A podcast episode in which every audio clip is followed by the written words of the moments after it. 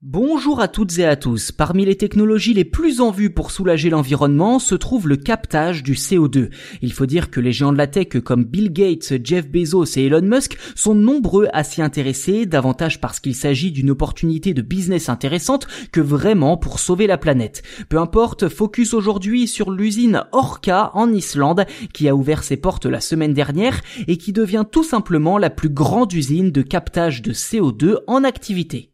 À l'origine de cette usine, on ne trouve pas les GAFAM, mais la start-up suisse Climeworks AG, associée à la société islandaise Carbfix.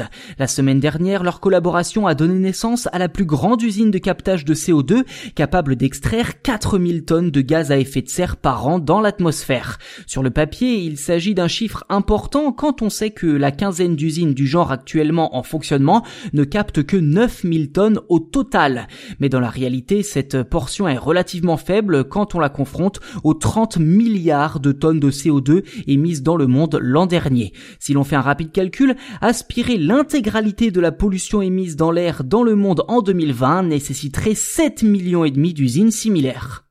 Quoi qu'il en soit, l'usine Orca, qui signifie énergie en islandais, est un exemple concret de ce qu'il est possible de faire avec la technologie de captation du carbone. Dans le détail, l'air est aspiré par de multiples ventilateurs puis stocké dans huit grands conteneurs avant d'être filtré. Une fois le collecteur saturé, la température est augmentée pour libérer et isoler un CO2 très concentré qui est ensuite mélangé à de l'eau puis injecté dans le sous-sol à 1000 mètres de profondeur sous terre où il finira par se transformer en roche. Le système est bien entendu alimenté par de l'énergie renouvelable, en l'occurrence une centrale géothermique située à proximité. Problème, ce système est relativement coûteux, un défaut dont les concepteurs espèrent se débarrasser avec un développement à grande échelle de leur technologie.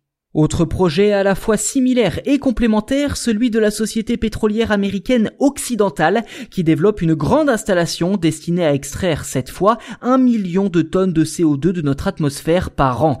Si Occidental parvient à ses fins, alors seules 30 000 usines seraient nécessaires pour purifier l'air des 30 milliards de tonnes de CO2 rejetées en 2020.